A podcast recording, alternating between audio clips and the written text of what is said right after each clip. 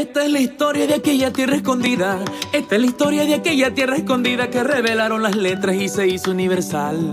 Donde la estirpe de una popular familia. Cuando el pirata Francis Drake asaltó Rebacha en el siglo XVI, la bisabuela de Usura Iguarán se asustó tanto con el toque del rebato y el estampido de los cañones que perdió el control de los nervios y se sentó en un fogón encendido. Las quemaduras la dejaron convertida en una esposa inútil para toda la vida.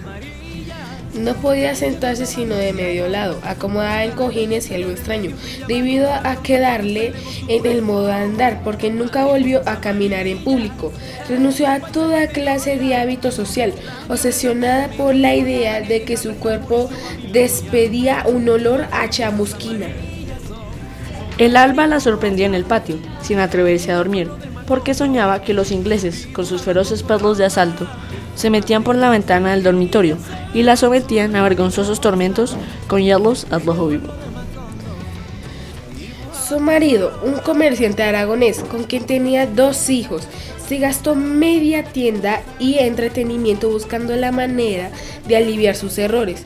Por último, liquidó el negocio y llevó a su familia a vivir lejos del mar, en una ranchería de indios pacíficos situada en las estribaciones de la sierra, donde le construyó a su mujer un dormitorio sin ventanas para que no tuviera donde, donde entrar los piratas de sus pesadillas. Decían la concubina. A Petracote le decían la concubina. Hizo más feliz la vida y el progreso dureliano. Porque Fernanda, que un día fue su preferida, después amargó su vida por la envidia y el resabio. Mariposas amarillas vuelan por Macondo. 40 años de un Nobel es un proyecto de Biblioágora ganador de la beca para el fortalecimiento de programas y servicios de bibliotecas comunitarias de la Secretaría de Cultura, Recreación y Deporte de Bogotá. Y Aureliano dieron luz una criatura que tenía cola de cerdo. Mariposas amarillas, se acabaron los buen días.